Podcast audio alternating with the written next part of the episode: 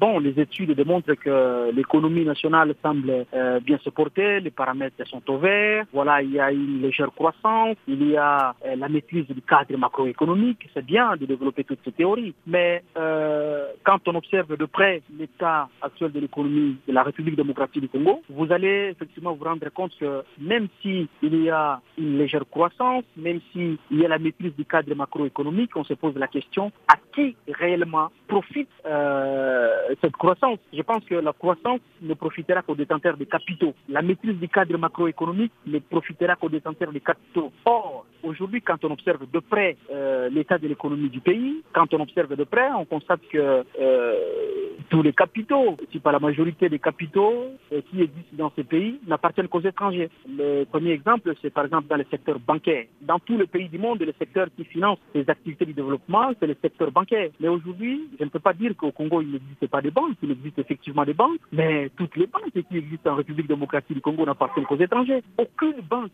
qui opère aujourd'hui en République démocratique du Congo n'appartient ni à l'État congolais, ni aux Congolais en tant que particulier. Parce que s'il faut que je puisse aller encore un peu plus en détail, vous allez constater avec moi que la plus grande banque qui existe dans ce pays s'appelle Equity Bank. Avant, on l'appelait Procrédit. Aujourd'hui, on l'appelle Equity Bank. C'est une propriété de Kenya.